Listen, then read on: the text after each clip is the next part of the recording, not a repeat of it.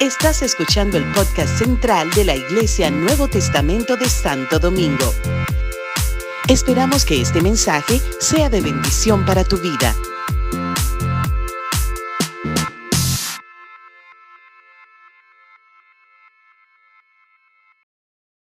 Para mí es un privilegio cada vez que yo puedo, eh, de parte del Señor, poder estar en algún lugar compartiendo su palabra, conociendo mujeres sirviéndole a mujeres en los diferentes lugares donde me invitan para que yo pueda eh, compartir la palabra del Señor. Es mi pasión, enseñar la palabra, estudiar la palabra, eh, ministrar la palabra, durarme, predicar si miro el reloj.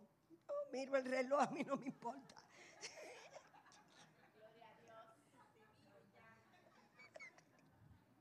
Mi hija me decía, cuando yo salía para acá ahora, mami, ¿a qué hora tú piensas que tú vas a venir? Y yo le respondí, ay, cuando Dios quiera. ella, me dijo, yo lo sé. y tuve un deseo de decirle, ¿a qué me pregunta? si te sabe la respuesta. Yo le dije, no sé, cuando Dios quiera yo voy a llegar. ¿Por qué? Bueno, porque el reloj a mí no me preocupa ni a ustedes tampoco. Como ustedes están de espalda, no se preocupe por el reloj. Pero gracias al Señor, aquí estamos. Y qué hermoso tema. Cuando eh, la hermana Carmen me escribió, yo estaba fuera del país. Y de inmediato yo le dije, yo te voy a responder, porque necesitaba poder entrar a, a mirar qué hay responsabilidades y qué compromisos yo tenía para este día. Y porque la semana entera ha sido una semana como de todos los días una cosa. Y entonces cuando le escribí y le dije que sí, que, por la gracia del Señor iba a poder estar, entonces ella me manda el tema. Y me, y me fascinó desde el primer momento, desde el primer momento. ¿Por qué? Porque esa es una realidad en las vidas nuestras. Esa es una realidad, somos mujeres afanosas, nos afanamos por todo, por todo, por todo. Y esas cosas hacen que nuestras vidas haya momentos en los cuales nosotros actuemos de una manera distinta y contraria a como debemos actuar en Cristo. Y entonces cuando yo vi el tema me fascinó, pero esta mañana, como a las doce y media de la noche, eh, yo le escribí porque vi que ella estaba conectada y le dije que estaba orando en ese momento, que por favor orara por mí, y me mandó el afiche. Y cuando ella me lo mandó, yo dije, y ahí mismo le dije, es exactamente la mejor imagen que se puede poner para el tema que nosotros vamos a mirar en esta noche.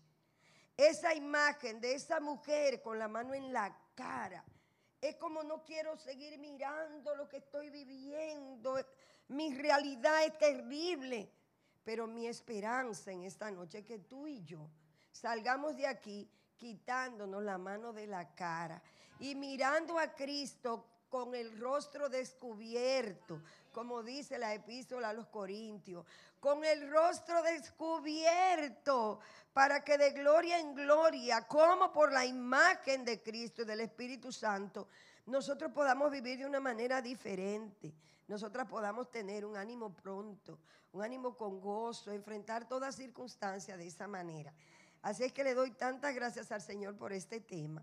Y yo quiero que nosotras podamos iniciar esta prédica. Gracias por esa oración, Marisol, gracias. Mi corazón está agradecido al Señor. Así es que vamos a buscar la escritura que se encuentra en el pasaje que es el que apoya este, esta actividad de esta noche. Está en Filipenses en el capítulo 4 y vamos a leer a partir del versículo 4, por favor. Y vamos a leerlo hasta el versículo 7 y dice, regocijaos en el Señor siempre. Otra vez digo, regocijaos. Vuestra gentileza sea conocida de todos los hombres. El Señor está cerca. Por nada estéis afanosos. Por nada, dice ese verso, por nada estéis afanosos, sino sean conocidas vuestras peticiones delante de Dios en toda oración y ruego con acción de gracias. y la paz de Dios, que sobrepasa todo entendimiento, guardará vuestros corazones y vuestros pensamientos en Cristo Jesús. Amén. Padre, te damos gracias por tu palabra. En esta noche, Dios, nosotros estamos aquí para oírte a ti. Señor, que esa tu palabra sea una realidad en nuestros corazones. Te pido, Padre, la gracia para poderla transmitir. Te pido el denuedo para poderla hablar. Te pido esas palabras, Señor, oportunas, apropiadas para poder llegar a cada uno de estos corazones, de estas mujeres que están en este lugar que tu nombre sea glorificado en cada una de nosotras, que tu nombre sea engrandecido, Señor, y que nosotras podamos experimentar en nuestros corazones que tú has hablado y que tú vas a producir en nosotros lo que nosotros necesitamos para no ser mujeres afanosas. Oh Señor, gracias te damos en Cristo Jesús. Amén y amén. Gloria a Dios. Amada, si nosotros pudiéramos seguir mirando ese pasaje y poder mirar hacia atrás, nosotros entenderíamos todo lo que verdaderamente nuestro Dios nos está diciendo en ese pasaje. Está hablándonos para nosotros de esa manera tan afanosa en la cual nosotras podemos vivir. Y yo quiero poder volver a leer ese verso 6. Dice, por nada estéis afanosos sino sean conocidas vuestras peticiones delante de Dios en toda oración y ruego con acción de gracias. Hay una versión que yo quisiera que ustedes me permitieran leer ese pasaje para que lo, vuelva, lo podamos entender un poco más. Es en la versión, la nueva versión internacional. Pero es para que ustedes puedan mirar cómo lo dice. Yo lo voy a leer, creo que no, quizás no lo tengan para ponerlo en la pantalla, pero yo se los leo. Presten un poco la atención. Dice así, alégrense siempre en el Señor. Insisto, alégrense. Que su amabilidad sea evidente a todos. El Señor está cerca. No se inquieten por nada más bien, en toda ocasión, con oración y ruego, presenten sus peticiones a Dios y denle gracias. Y la paz de Dios, que sobrepasa todo entendimiento, cuidará sus corazones y sus pensamientos en Cristo Jesús. Ahí está, porque nosotros leemos las palabras afanoso y muchas veces nosotros no entendemos que seamos afanosas. Y entonces, una de las, de, de las palabras que nosotros vemos aquí, que son sinónimos, es la palabra inquietas. Y eso forma parte de lo que es esa definición de lo que es el afán.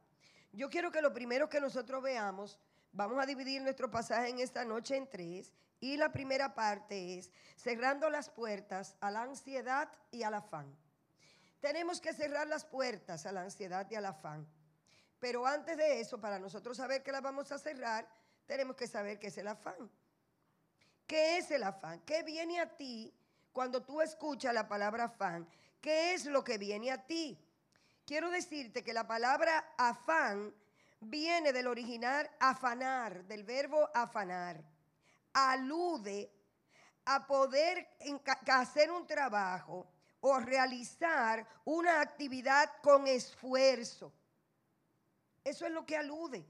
Pero esa misma palabra afanar, en su aspecto negativo, significa preocuparse excesivamente, llenarse de ansiedad, agobiarse, inquietarse. Puede ser una labor ardua que se hace hasta el cansancio y que deriva de una acción o anhelo que es, como dice aquí, la inspiración, es decir, que podemos hacer una labor con una entrega tal que al hacerlo de esa manera produzca en nosotros una ansiedad muy grande. Puede ser eso, una labor ardua que se deriva de una acción o un anhelo que es inapropiado. Queremos tanto algo que nosotros nos sentimos agobiadas, cargadas, cansadas, atribuladas. Y si tú te quieres dar cuenta, si tú estás afanada, turbada, cansada, inquieta, préstale atención a la respuesta que tú das. ¿Qué fue? ¿Qué? ¿Quién es que me está llamando?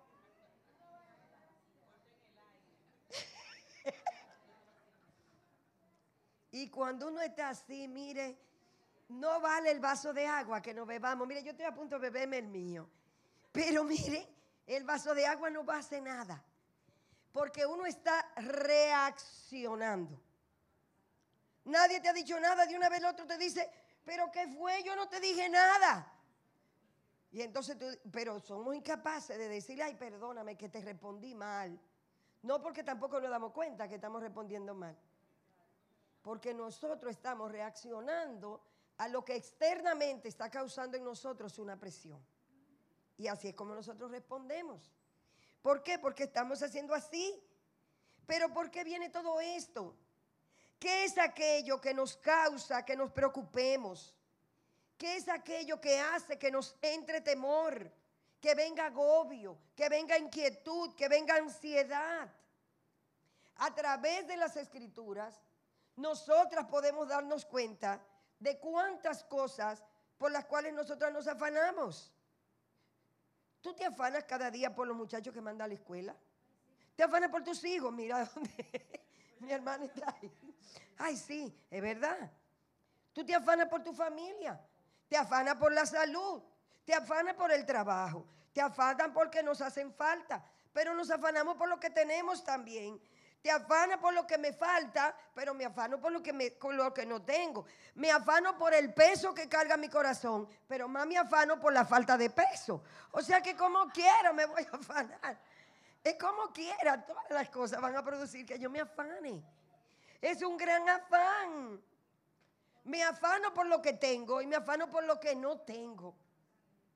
Pero ¿saben qué? Todo eso viene por causa del pecado. Por causa del pecado es que nosotros tenemos temores. Por causa del pecado es que nosotros nos preocupamos.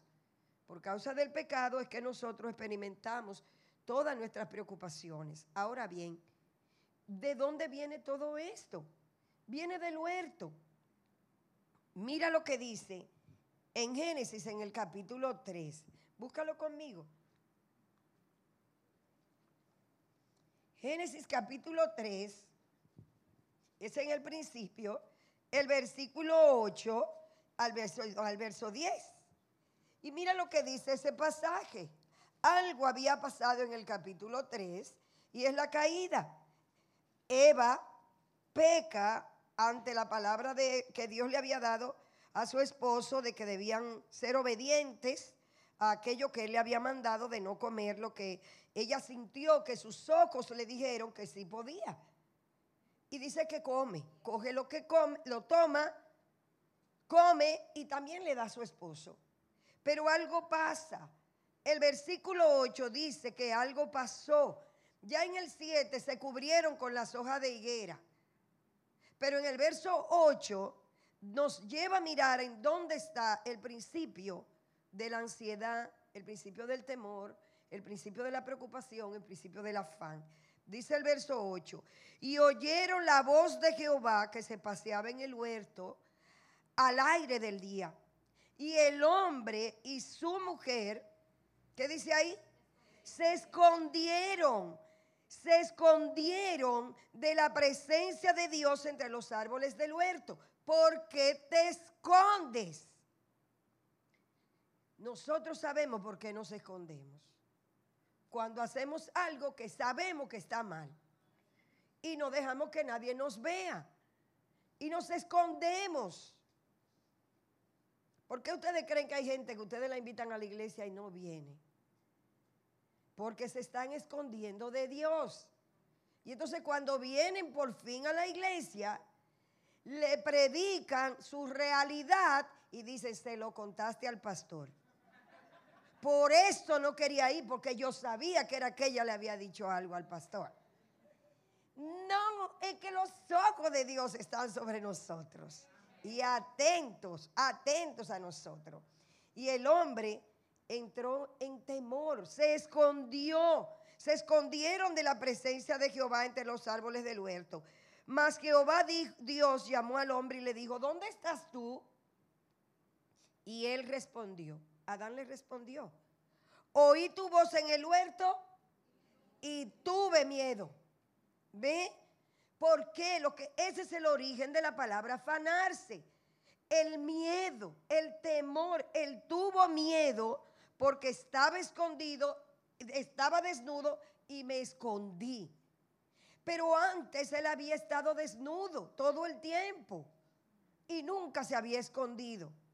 Pero el haber hecho lo que no era, lo hizo esconderse. Y ahí nosotros nos damos cuenta que desde el huerto nosotros nos encontramos con el, poder esconderse, el temor, experimentar el temor, ese temor que diariamente nosotros experimentamos. Ese dolor que diariamente experimentamos, esa inquietud, esa ansiedad, esa preocupación, el pecado lo trajo a nuestras vidas. Y ahí está, está esa inquietud para nosotros. Y claramente el Señor nos enseña a través de las escrituras que el afanarse es pecado. El afanarse es pecado. El turbarse, el inquietarse es pecado. Fíjate cómo es que dice Filipenses, donde estábamos leyendo, por nada estéis afanosos. Si te está diciendo que por nada estéis afanosos, el afanarte es contrario a lo que se te está pidiendo. Y entonces ahí nos damos cuenta que ciertamente nosotros necesitamos entender qué dice Cristo con respecto al afanarse. Si yo quiero cerrar las puertas a la ansiedad, al temor, a la inquietud, al afán, a la preocupación, tengo que saber qué dice Dios con respecto a eso. Y hay un pasaje que nosotros lo vamos a ver en esta noche y quiero que ustedes lo puedan buscar. Es en Mateo en el capítulo 6 a partir del verso 25. Vamos a ir a ese pasaje que es muy conocido porque tú y yo, si queremos actuar correctamente, si queremos clamar a Dios, si queremos cantar como cantó mi hermana en esta noche, la canción de Gleida Beliar, si queremos decirle, esta es mi fe, entonces tengo que traer a Cristo y su palabra para mi vida, para que yo pueda vivir en paz, sin inquietarme y sin preocuparme. Y lo que el Señor diga es lo que tú y yo necesitamos. Y míralo como lo dice aquí. Vamos a ir a ese evangelio según San Mateo en el capítulo 6 y ahí vamos a mirar lo que dice el Señor. A partir del verso 25, mira cómo dice ese pasaje. Dice de esta manera, capítulo 6, verso, verso 25. Yo quiero leer contigo, antes de leer el pasaje, yo voy a leerte esos versos del 25 al 34, pero observa ¿Cuántas veces aparece esta palabra que yo quiero que tú veas? Si tienes tu Biblia, mira el verso 25. En el verso 25 dice tres palabras, no os afanéis la primera vez. Si vamos al verso 27, ahí dice, por mucho que se afane. Y luego viene, ¿por qué os afanéis tres veces. En el verso 31 dice, no os afanéis. Y en el verso 34 dice, no os afanéis nuevamente. Si fuera poco importante el afanarse como pecado, no lo tuviéramos de esa manera en este pasaje. No lo tuviéramos así. Cuatro veces aparece en ese pasaje el no afanarte. Entonces es importante, porque este pasaje, quien está hablando es Jesús en sus días sobre la tierra. Y había acontecido algo. Él le había estado hablando a sus discípulos sobre no hacerse tesoro en esta tierra, sino hacerse tesoros en los cielos Ahí está en los versículos del 19 en adelante. Luego le habla de la necesidad de que la lámpara del cuerpo es el ojo y que tengamos cuidado de cuáles son las cosas que no entran por los ojos. Todo eso le está hablando. Luego, en el verso 24, le habla de lo que son las riquezas que no pueden tener dos señores. No pueden tenerlo. Y teniendo tú todas esas cosas en tu mente, ahora tú vas a entender este pasaje. Porque en el verso 24 él dice, por tanto, le está diciendo, por todo lo que yo te estoy diciendo, ahora, por tanto, no os afanéis. Y si el Señor dice, no os afanéis, o pues dicho de la manera para nosotros, no te afanes, si te afanas, tú estás pecando porque estás haciendo lo opuesto a lo que Él está diciendo. Y eso es pecado. Él está diciendo, no os afanéis. Pero ¿qué hacemos nosotros? Nos afanamos. Y Él está diciendo ahí, no os afanéis por vuestra vida que habéis de comer o por o qué habéis de beber, ni por vuestro cuerpo que habéis de vestir. ¿No es la vida más que el alimento y el cuerpo más que el vestido? Y a partir de ahí, el Señor le dice varias cosas a los discípulos que estaban bien afanados, porque si no, no le hubiera puesto el tema, ellos estaban preocupados, porque si no, no le hubiera hablado de eso, porque no iba a ser oportuna la palabra del Señor. Si les habló, era oportuna para ellos y es oportuna para ti, para mí también. Y Él le da varias razones por las que no deben afanarse. La primera por la que no deben afanarse viene en el verso 26. Ya el Señor le está diciendo, no te afanes en el 25. ¿Por qué te afanas? ¿Por lo que vas a comer y vas a beber? No es eso lo que nos, nos inquieta a nosotros. La comida, la bebida, qué vamos a comer, qué no vamos a comer. No tengo comida, estoy en necesidad, no tengo nada, no sé qué voy a hacer. Y el Señor le dice un ejemplo maravilloso. Y le dice, le dice, mirad las aves del cielo, que no siembran, ni ciegan, ni recogen en graneros. Y aquí tienen la primera razón para no afanarse, que es la misma razón tuya y mía. Míralo como dice ahí. Y vuestro Padre Celestial las alimenta. ¿Sabe lo que yo le escribo en mi Biblia cada vez que yo veo que dice vuestro Padre? o algo que tiene que ver como que nos envuelve a varios, yo le pongo un mi para poder leer mi Padre Celestial, porque tengo que tener la palabra personalizada para yo saber que es mío y que es a mí. Y está diciendo, vuestro Padre Celestial las alimenta. Él no es el Padre de las avecillas, Él es el Padre tuyo y mío. Y por eso que está diciendo, mira las aves. ¿A quién se lo está diciendo? A ustedes le está diciendo, miren las aves. No siembran, no ciegan, o sea, no cosechan, pero que vuestro padre, el papá de ustedes y el mío, las alimenta.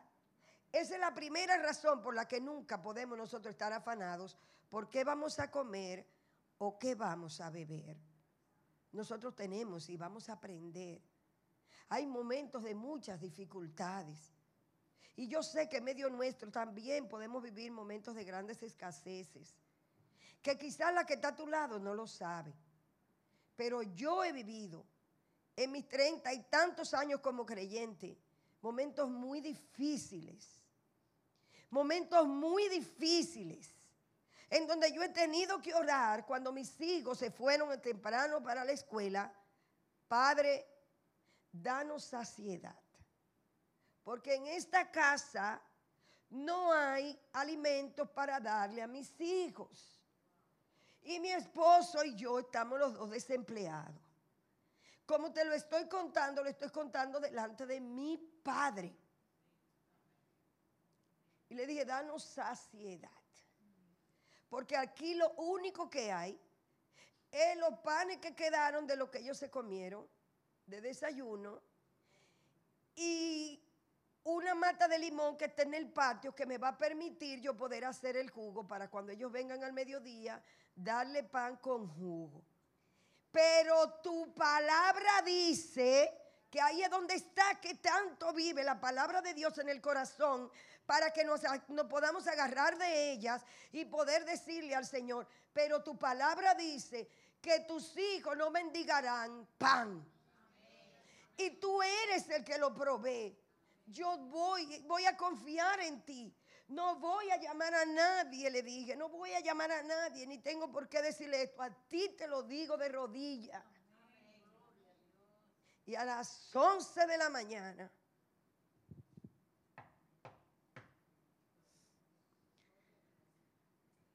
Eloida, pero ¿y qué tú haces por aquí, muchacho?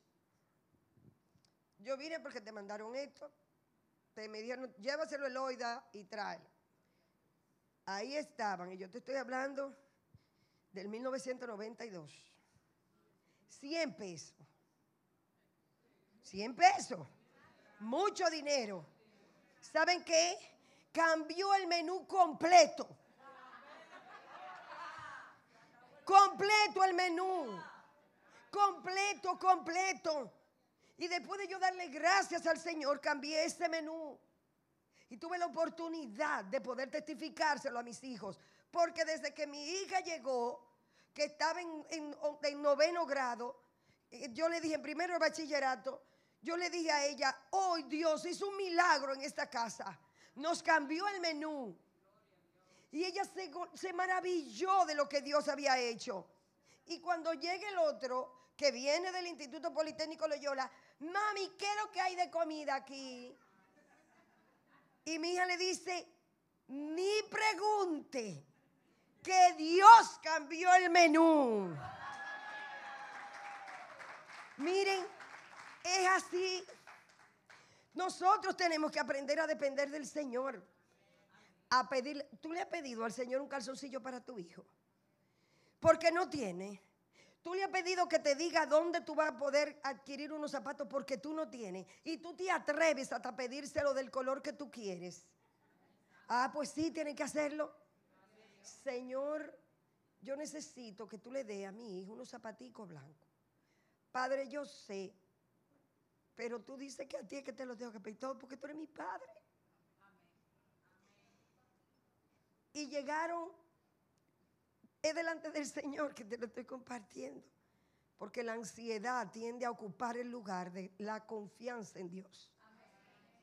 Y cuando tú recibes tus 15 pares de zapatos, ¿por cuál tú le diste gracias? ¿Por los 15? No, porque estaban los blancos. Padre, los zapaticos blancos. Ahora voy a regalar zapatos de esto que tú me diste. Pero nosotros tenemos que depender de nuestro Dios. Por eso el Señor dice, no te afanes no te turbes, porque tu Padre Celestial que está en los cielos los alimenta. No vales tú más que esas avecillas. Tú vales más, dice el Señor. No soy yo, míralo ahí donde lo dice. No valéis vosotros mucho más que ellas. Fue por ti que Cristo murió. Él es tu Padre. Y toda ansiedad debe ser sacada de nuestras vidas por esa razón. Y esta es la primera razón que le da. Pero Él le sigue dando razones. Ahí mismo le dice que tú eres una persona de valor. Le dice, tú vale más. Tú vale más. Aquí decía la hermana, porque Él no se cansa, Él no se cansó en el camino a la cruz. No, porque tú tienes valor para Él. Porque Él dio su vida por ti, porque Él te ama.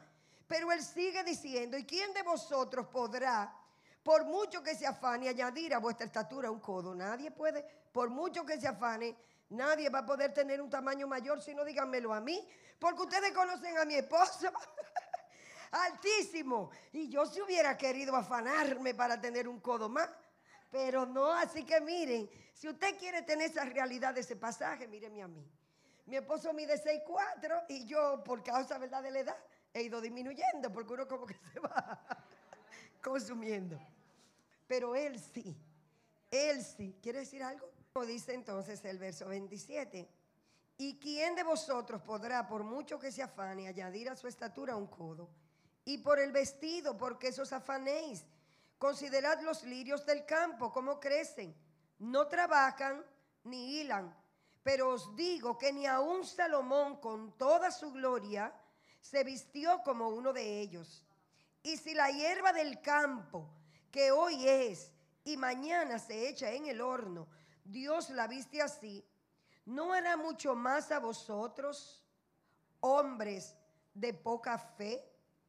Y ahí mismo añade, no os afanéis, pues diciendo, ¿qué comeremos o qué beberemos o qué vestiremos? Y aquí tenemos la tercera razón por la cual nosotros no podemos afanarnos.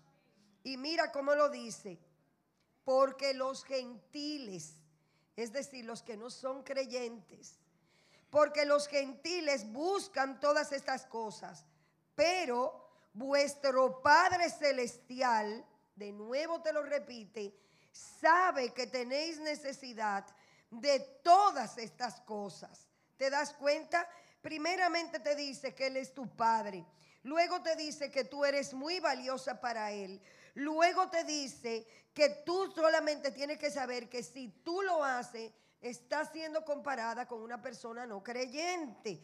Pero luego te dice, tu Padre de nuevo tiene cuidado de ti. No os afanéis, porque vuestro Padre Celestial sabe que tenéis necesidad de todas estas cosas.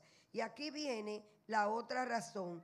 Mas buscad primeramente el reino de Dios y su justicia, y todas las cosas nos van a ser dadas. La vamos a poder tenerle en las manos del Señor, la podemos dejar a Él porque Él está ahora ¿Cómo te llama el Señor a ti y me llama a mí? Míralo ahí donde aparece en el versículo número 30. Mujer de poca fe. ¿Queremos nosotras que nos llamen mujer de poca fe? ¿Queremos ser mujeres de poca fe? ¿Queremos verdaderamente manifestar que no tenemos nuestra confianza y nuestra esperanza puesta en nuestro Dios? Por eso Él termina diciendo en el verso 34, Así que, esa es la conclusión. No os afanéis por el día de mañana, porque el día de mañana traerá su afán. Es decir, hoy puedes tú estar muy afanada por algo y nada más que te levanten el día de mañana, que ya tiene otro afán nuevecito. Ya tiene otro problema nuevecito. Te saca de una y te mete en el otro. ¿Sabe por qué?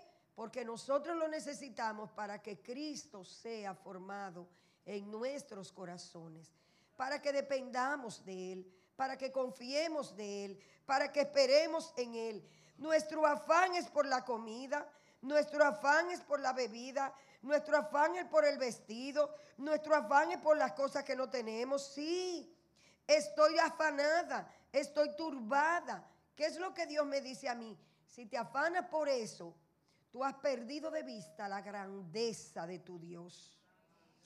Si te afanas, perdido la grandeza de tu Señor. Tenemos que confiar en Él. Tenemos que esperar en Él. Tenemos que estar ahí quieta en Él.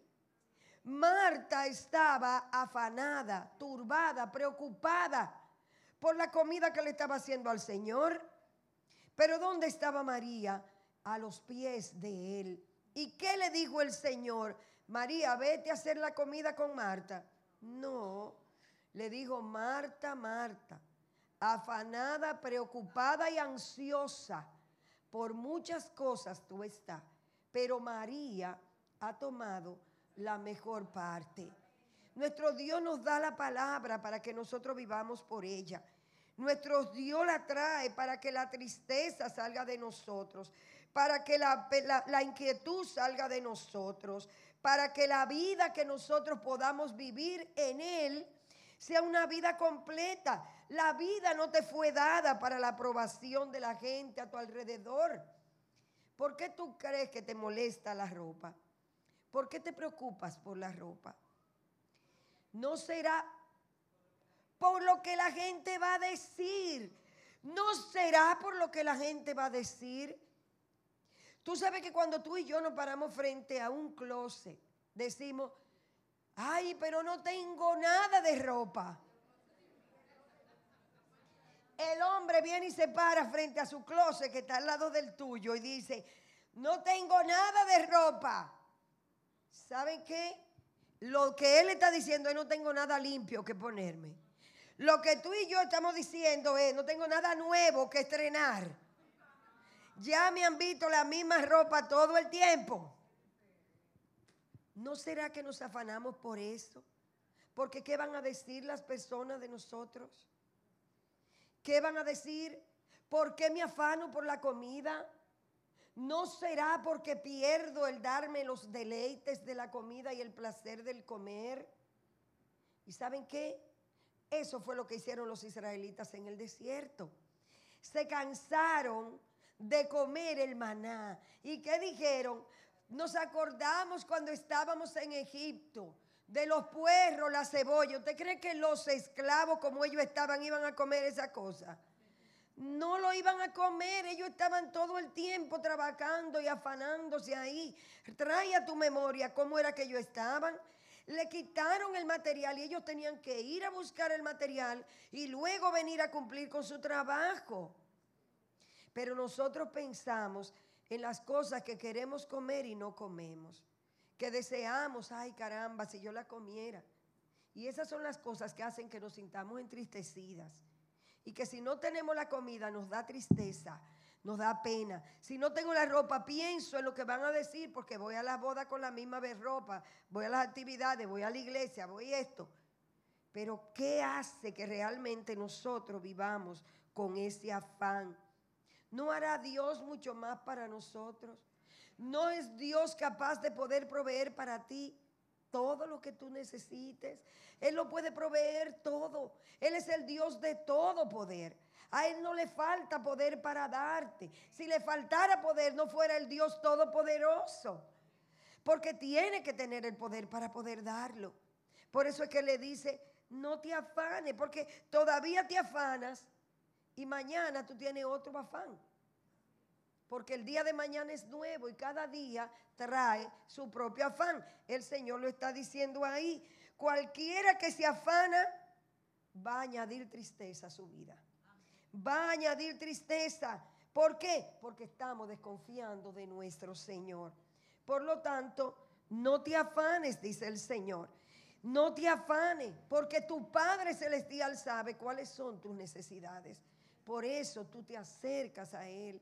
Nos acercamos a Él, le clamamos a Él, le pedimos a Él. Somos específicos en lo que necesitamos. Y nuestro Padre Celestial lo va a dar. ¿Por qué? Porque Él tiene para darlo. Pero Él quiere que nosotros tengamos una dependencia absoluta de nuestro Señor. Y va a darnos aquellas cosas que en su soberanía y su gracia y sus riquezas Él entiende que nos pueden ser dadas.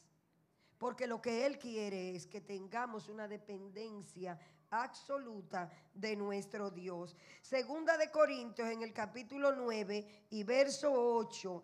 Él puede darnos todo, absolutamente todo. Míralo como lo dice. Pero voy a buscar Segunda de Corintios en el capítulo 9 y versículo 8, lo que la palabra nos dice para que tú veas que nuestra confianza y nuestra esperanza debe siempre estar en nuestro Señor.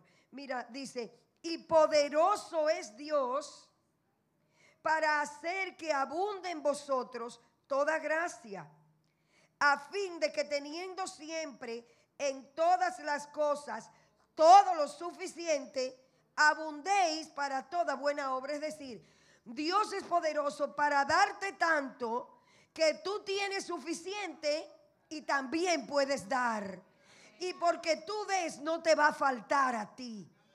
Al contrario, el dador alegre agrada al corazón de Dios. El que da con alegría de corazón alegra su alma. ¿Por qué? Porque estamos diciendo, Señor, todo es tuyo. Y a ti te lo doy todo. Poderoso es Dios Poderoso es Dios. En otra versión dice, y Dios puede hacer que toda gracia abunde en ustedes de manera que siempre y en todas circunstancias podamos tener todo lo necesario y todo para que la buena obra pueda abundar en vosotros. Qué maravilloso. Dios tiene el poder para darnos mucho. No poco, no, mucho. Y ahí dice, Él es poderoso para hacerlo, para que tú lo tengas todo y también tú des abundantemente, sin límites, que tú puedas dar, que tú abundes en buena obra, que tú estés ahí. ¿Qué es lo que te produce afán? ¿Qué es? ¿Qué pasa cuando tú estás afanada? Cuando tú estás afanada y yo también, la palabra de Dios es ahogada en nuestras vidas. Porque aunque Dios te da la palabra, no la recuerdas. No la recuerdas. Y entonces queda ahogada esa palabra en nuestras vidas. Y es lo que Dios quiere. No, Dios no quiere que su palabra sea ahogada en ti. Al contrario, Dios quiere que su palabra sea viva en ti sea viva en ti, que su palabra esté en tu labio, que more abundantemente en tu corazón, porque esa palabra es la que te va a dar aliento. Ejercítate orando los atributos de Dios. Ora que Él es bueno. Ora trayendo a memoria los hechos maravillosos de tu Dios para contigo. Ora porque Él es todopoderoso y trae a memoria todo lo que tú sabes de su gran poder a través de las escrituras, porque Él es un Dios todopoderoso. Pero también tú puedes orar porque Él es un Dios que está en todo lugar.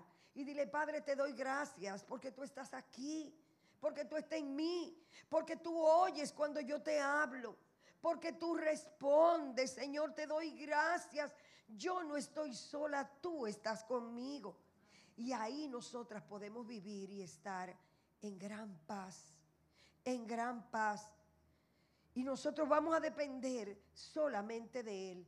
No es la comida, no es la bebida. Quiero decirte ni aún la ropa. Porque Dios dice, esas son las cosas básicas y naturales. Esas son las cosas que nosotros realmente necesitamos. Pero Dios te dice, en lo que tú necesitas, yo lo sé. Yo lo sé. Yo tenía una, hermana, tengo una hermana en Cristo, que cuando vamos a la tienda, ahí a la sirena, a mí me encantan las cosas de la cocina. Y entonces yo le digo, ven, vamos a caminar por este lado, cuando vamos a cuesta y todo. Ella me dice, no, señor, que después usted está ahí, usted me va a decir, ay, mira lo que yo necesito. Y usted no necesita nada de eso, me vive diciendo. Usted no lo necesita. Y es que usamos la palabra necesito. Pero no, es que yo deseo. Yo quiero, yo quiero eso, yo deseo eso y estoy ahí siendo expuesta. Y los pasillos, yo le decía a ella, es que los pasillos de los, de los trates me llaman, me llaman. Y ella me dice, no le responda. y eso era risa y risa en toda la tienda. No le responda, dígale que no. Hágale así. Así que no nos vamos por ahí. ¿Por qué? Porque es la realidad. Uno le dice, lo necesito y no es cierto. Y hay para nosotras también como mujeres muchas otras preocupaciones. Miren esa ahí. Ni es comida, ni es bebida, ni es vestido. Era una preocupación muy particular. Y realmente muchas de nosotras pudiéramos tener muchas situaciones que nos agobian, muchas situaciones que nos atormentan, muchas situaciones que nos preocupan, que no nos atrevemos a compartir con nadie, que no le atrevemos a decirle a nadie, anhelos no cumplidos, peticiones no respondidas. Eh, eh, pero quiero decirte que no estás sola. Tú no estás sola. Por eso necesitamos tener la palabra de Dios, para que sepa que no estás sola. El libro de Isaías en el capítulo 41 y el versículo 10, el profeta nos dice la palabra del Señor para que nosotras estemos confiadas. Y mira cómo Él lo dice, para que tú tengas paz y yo también. Dice en el capítulo 41, dice el profeta, el profeta Isaías de esta manera, versículo 10, dice, no temas. ¿Y por qué te dice no temas? Porque tememos. Dice, no temas, porque yo estoy contigo. No desmayes, porque yo soy tu Dios que te esfuerzo. Siempre te ayudaré, siempre, siempre te sustentaré con la diestra de mi justicia. Él es el que nos sostiene, Él es el que nos tiene en su mano. Pero los afanes pueden ahogar la palabra que Dios nos da. Y Él nos está diciendo, no temas, no estás sola, no desmaye. Mira, pon tus ojos en mí, clámame a mí, pídeme a mí, yo soy tu Dios, que no te dejaré, no te desampararé. Proverbios capítulo 12, versículo 25, dice así, la congoja en el corazón del hombre lo abate, mas la palabra, la buena palabra, lo alegra. Nosotros confiamos en el Señor, nosotros esperamos confiadamente en Él. Y hay muchas mujeres que tienen muchas situaciones. Y hay muchas mujeres que están ahí clamando sola delante de Dios. Pero mira cómo lo segundo es la medicina para la inquietud y la preocupación. ¿Cuál es la medicina? Si volvemos al, capítulo 4 del libro del, del Filipense, donde estábamos, nosotros leemos cuál es la medicina para la preocupación. Nosotros leemos cuál es el remedio para la preocupación. Dice el mismo versículo 6, por nada estéis afanosos. Y aquí viene la medicina. Si no sean conocidas vuestras peticiones delante de Dios. Es delante de Dios. En toda oración, dice, en toda oración y ruego con acciones de gracia. Si estás inquieta, ven delante del Señor y ora. Es lo que hemos estado escuchando aquí en los testimonios. Estás afanada, detente. Vuélvete a tu Dios, vuelve, declárale que tú has estado desconfiando de Él porque tú has querido hacerlo todo con tus propias manos y no te ha dado resultado. Dile, Padre, me vuelvo a ti. Y lo bueno es que Dios no te va a decir, ah, ah, te vas. No, ahorita nos pusieron un ejemplo. Señor, pero tú me estás dejando a mí. Y era con esto. ¿Se recuerdan? Y lo tenían puesto ahí. Y la persona caminó para acá, dice. A veces podemos hacerlo y nos caminamos por el camino nuestro. Y le decimos, Señor, te has olvidado de mí. Eso fue lo que le dijeron al el profeta, dice, que el Señor le dijeron, Señor, mi camino pasó de ti. Y de ti se olvidó, tú no me estás ayudando. Y el Señor le dice, es que tú no te recuerdas, es que no has oído, es que no te recuerda, dice Isaías 40, que el eterno Dios es tu refugio, que Él es el que da fuerza al que no tiene ninguna, que Él es el que le fortalece al que no tiene ninguna. Y le dice, los jóvenes flaquean y se cansan. Sí, eso pasa. Los que corren se agotan y caen. Es cierto. Pero luego dice, pero los que esperan en el Señor tendrán nuevas fuerzas, caminarán y no se cansarán, correrán y no van a desmayarse. ¿Por qué? Porque los que esperan, ahí está la diferencia, los que esperan en el Señor son los que tienen nuevas fuerzas. Solamente ellos tienen nueva fuerza. ¿Cómo lo hago? En oración. Ese es el antídoto.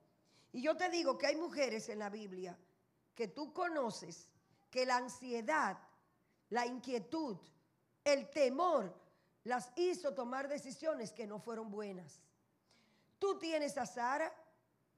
Sara era una mujer hermosa, pero era estéril. Y Dios le dijo a su esposo que le habría de dar un hijo. Pero luego ella se dio cuenta que los años pasaban Óyeme, pero no venía el niño. ¿Y qué hizo? Tomó la sierva, Agar, y le dijo a su esposo, mira, te voy a dar mi sierva para que te llegues a ella. Porque como Dios no nos ha dado el hijo que nos ha dicho, mira aquí, Agar, para que te llegues a ella. Y el hijo que ella tenga va a ser mío. Eso era lo que ella creía. Pero ¿saben lo que dice la palabra? La palabra dice que inmediatamente Agar se dio cuenta que estaba embarazada. ¿Qué hacía? Inmediatamente comenzó. comenzó a, poder, a poner resistencia para Sara, para Sarai. Inmediatamente le comenzó a poner resistencia. ¿Y qué hacía Sara? La respuesta, la afligía. Nace el hijo, la primeramente Agar se va, pero retorna porque el Señor le dice que debe volver. El hijo nace y en algún momento tú lees que dice que ese vino a ser hijo de Sara. Pero eso era lo que ella había dicho que quería hacer. La ansiedad por un niño. ¿Te recuerdas de Raquel? Raquel tampoco podía tener hijos. Era una mujer que era muy amada por su esposo. ¿Podía tener hijos? No, era estéril. Pero le dijo a su marido, dame un hijo o si no me muero. Muchas veces los deseos de cosas que, deseamos y que queremos se convierten en nosotros en un ídolo en nuestro corazón. Y eso es lo que nos hace estar preocupada, turbada, afanada, inquieta, angustiada, dolida, triste, abatida, deprimida, tirada en el suelo. Porque anhelamos tanto algo que nos olvidamos que es Dios el que pone los impedimentos en nuestras vidas. Es Dios. Su propio esposo le dice, ¿soy yo acaso Dios quien te ha impedido tener hijos? Pero ella siguió quería un hijo. Y dice la Biblia, y Jehová se acordó de ella y le dio un hijo. Pero ¿qué nombre le puso ella? El nombre que significaba, me añada Dios otro. Le da el hijo y ella le pone, me añada otro, o sea, yo quiero más. Y Dios le dio otro más. ¿Y alguna de ustedes sabe lo que pasó? ¿Se murió dónde?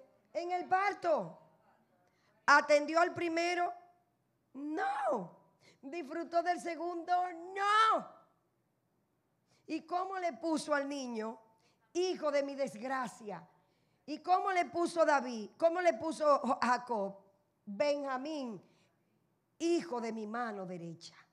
Pero ella le puso Benoni, que significa hijo de mi desgracia.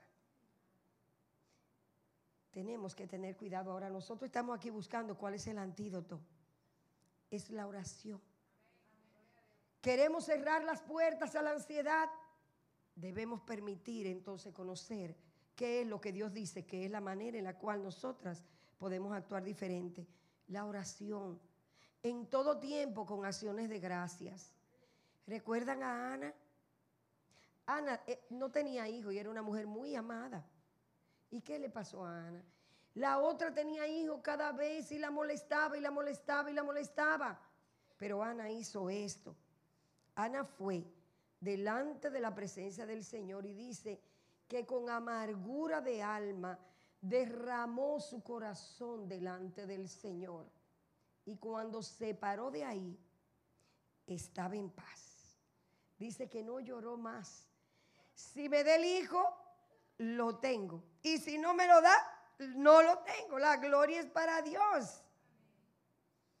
Pero el Señor le respondió y le dio un hijo a Ana, Samuel, pedido a Jehová. Y esa mujer, cuando le quitó el pecho a ese niño, lo agarró de la mano, entró en el templo y con clara voz, usted lo lee en el capítulo 2 de Primera de Samuel, mi corazón se regocija en Jehová mi poder. ¿Tú crees que fue de rodillas llorando porque iba a dejar el muchachito? No. Imagínate que ella entre por esa puerta trayendo el niño de la mano y decía, mi corazón se regocija en Jehová, mi poder se exalta en Jehová, mi boca se exaltó sobre mis enemigos por cuanto me alegré en su salvación. No hay santo como Jehová porque no hay ninguno fuera de él y no hay refugio como el Dios nuestro. Ese niño, dice, lo trajo delante de la presencia del Señor y ahí lo dejó para que viviera. Porque no era el Hijo en esta oportunidad, era Dios el que debía ser glorificado, era Dios el que debía ser engrandecido, era delante de Dios a quien debía servir ese niño. ¿Y cuál fue la respuesta de Dios? Gran profeta de Jehová fue Samuel desde Dan hasta Berseba en todo, porque no dejó caer a tierra ni una sola de la palabra del Señor. ¿Y cuántos años tenía él cuando estuvo en el templo? Desde chiquitito. Porque desde que ella se lo quitó de su pecho, lo entregó. Porque su corazón no estaba fijo en lo que ella anhelaba. Su corazón reposó en la presencia de Dios y a Él le dio la gloria. Y eso debe ser lo que tú y yo también hagamos. ¿Y sabe cuál es la promesa y es lo último? Lo dice el verso siguiente, el verso 8. Dice el verso, perdón, el verso 7. Y la paz de Dios. Ese va a ser el resultado cuando descansamos en el Señor. Eso va a ser el resultado cuando le entreguemos todas nuestras cargas al Señor. Ese va a ser el resultado cuando nosotros le depositemos todos nuestros afanes en las manos de Dios. Todo se lo vamos a entregar a Él con ruegos, con súplica, con acciones de gracia. Padre, si quiere dármelo, me lo da. Si no me lo da, gloria sean dadas a tu nombre. Con todo y por todo, yo tengo el deleite en ti. Yo no, yo no, no me voy a morir si no me lo das. Porque el afán nos lleva a que quitemos a Dios de su lugar. Y nada más miremos eso, eso, eso, eso, eso, eso. Pero Dios quiere que vaquemos nuestras cabezas, nos presentemos delante de Él y en oración nosotros descarguemos todas nuestras ansiedades, todas nuestras preocupaciones, todos nuestros miedos, todas nuestras inquietudes, todo aquello que nos quita la paz se la entregamos a Él. Y entonces vamos a mirar, como dice el verso 7, y la paz de Dios, que sobrepasa todo entendimiento, va a ser un guardia para tu corazón. Él guardará tu corazón y también guardará tus pensamientos en Cristo. Es en Cristo. Es en Cristo. Ahora, ¿Qué es lo que tú tienes que hacer para que esa paz de Dios guarde tu corazón y tu pensamiento? Lo que dice el verso 8.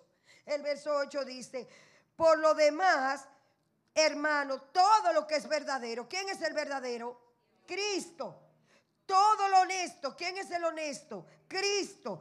Todo lo justo. ¿Quién es el justo? Cristo.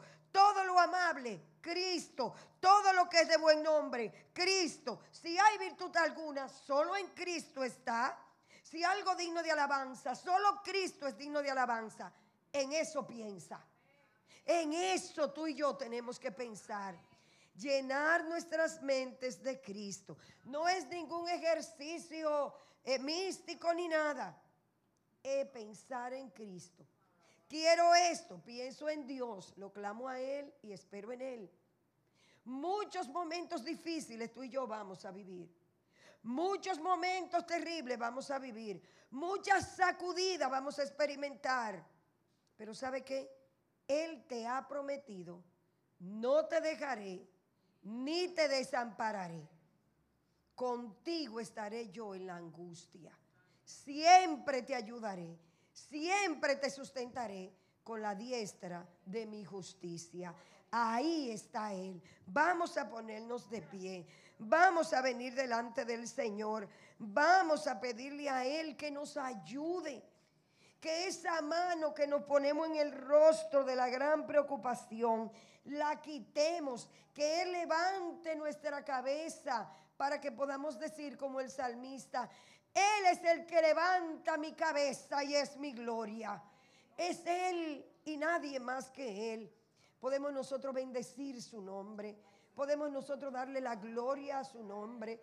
Podemos nosotros venir y delante del Señor, derrama tu corazón de tu carga. Derrama delante de Él qué es lo que te agobia, que te carga, que te cansa. ¿Va eso a reducir tu preocupación? La respuesta es no. ¿Va eso a quitar tu problema? La respuesta es no. ¿Va eso a hacer que el problema tuyo sea todo limpio, todo ya resuelto siempre? No. Pero Él te ha dicho, yo voy a estar ahí. No te afanes, confía en mí, espera en mí. Muchas son las tribulaciones del justo, pero de todas ellas le librará Jehová. ¿Confías en eso? entonces podemos esperar confiadamente, porque nuestro Dios, nuestro ayudador, no va a dejarte. No va a dejarte. Toda tu carga, hay un solo lugar donde la podemos depositar y es a los pies del Señor. Padre, delante de ti nos presentamos en esta hora, Señor. Nosotras sabemos, Dios, las cosas que tenemos dentro de nuestros corazones. Nosotras experimentamos, Señor, tantas cosas, tantos deseos que no lo podemos llevar a cabo, tanto el querer cosas que no la podemos adquirir, o cuántas preocupaciones tenemos, Señor, por la salud, por nuestras casas, por nuestras deudas, por las situaciones que experimentamos que son difíciles, por las que nos sorprenden, cuando parte un ser querido, cuando nosotros no sabemos, Señor, qué hacer, que nos volvamos a ti, Padre, y que a tus pies nosotros vengamos y depositemos toda nuestra carga. Señor, es ahí donde la podemos echar. Tú dices en tu palabra, echa sobre mí tu carga, échala sobre mí y yo te sustentaré. Señor, nosotros tenemos cargas, sí, tenemos cargas. Oh Padre, y necesitamos que tú nos recuerdes como en esta noche, que hay un lugar donde la podemos dejar y ahí está el que esté cargado, dice tu palabra, el que esté cansado, venga a mí y yo le daré descanso. Padre, nosotros queremos tu descanso. Ayúdanos, Padre, ayúdanos, te lo pedimos. Mira cada una de las hermanas que está aquí. Mira cada una de estas mujeres, Señor. ¿Cuántas de ellas o cuáles de ellas podrán estar, Señor, con una carga delante de ti, con una preocupación, con una inquietud, con una oración, Señor? Pero tú eres el Dios que oye. Atento está tu oído al clamor nuestro, Señor. Y tú respondes con tremendas cosas. Señor, nos te lo pedimos. Señor, ayúdanos en medio de nuestras tribulaciones y afanes. Oh Señor, ayúdanos, Señor, para que nosotros solamente fijemos nuestros ojos en ti. Que podamos fijar nuestros ojos en ti, oh Señor, porque tú eres el autor y consumador de nuestra fe. Por eso te pedimos, Padre, ayúdanos, Señor. Ayúdanos, recuérdanos siempre cuando tú veas que nos olvidemos que no debemos estar afanadas, que no debemos estar turbadas, que debemos confiar, porque tú eres nuestro Padre y nos amas. En Cristo Jesús te damos gracias. Amén y amén. Gracias Dios.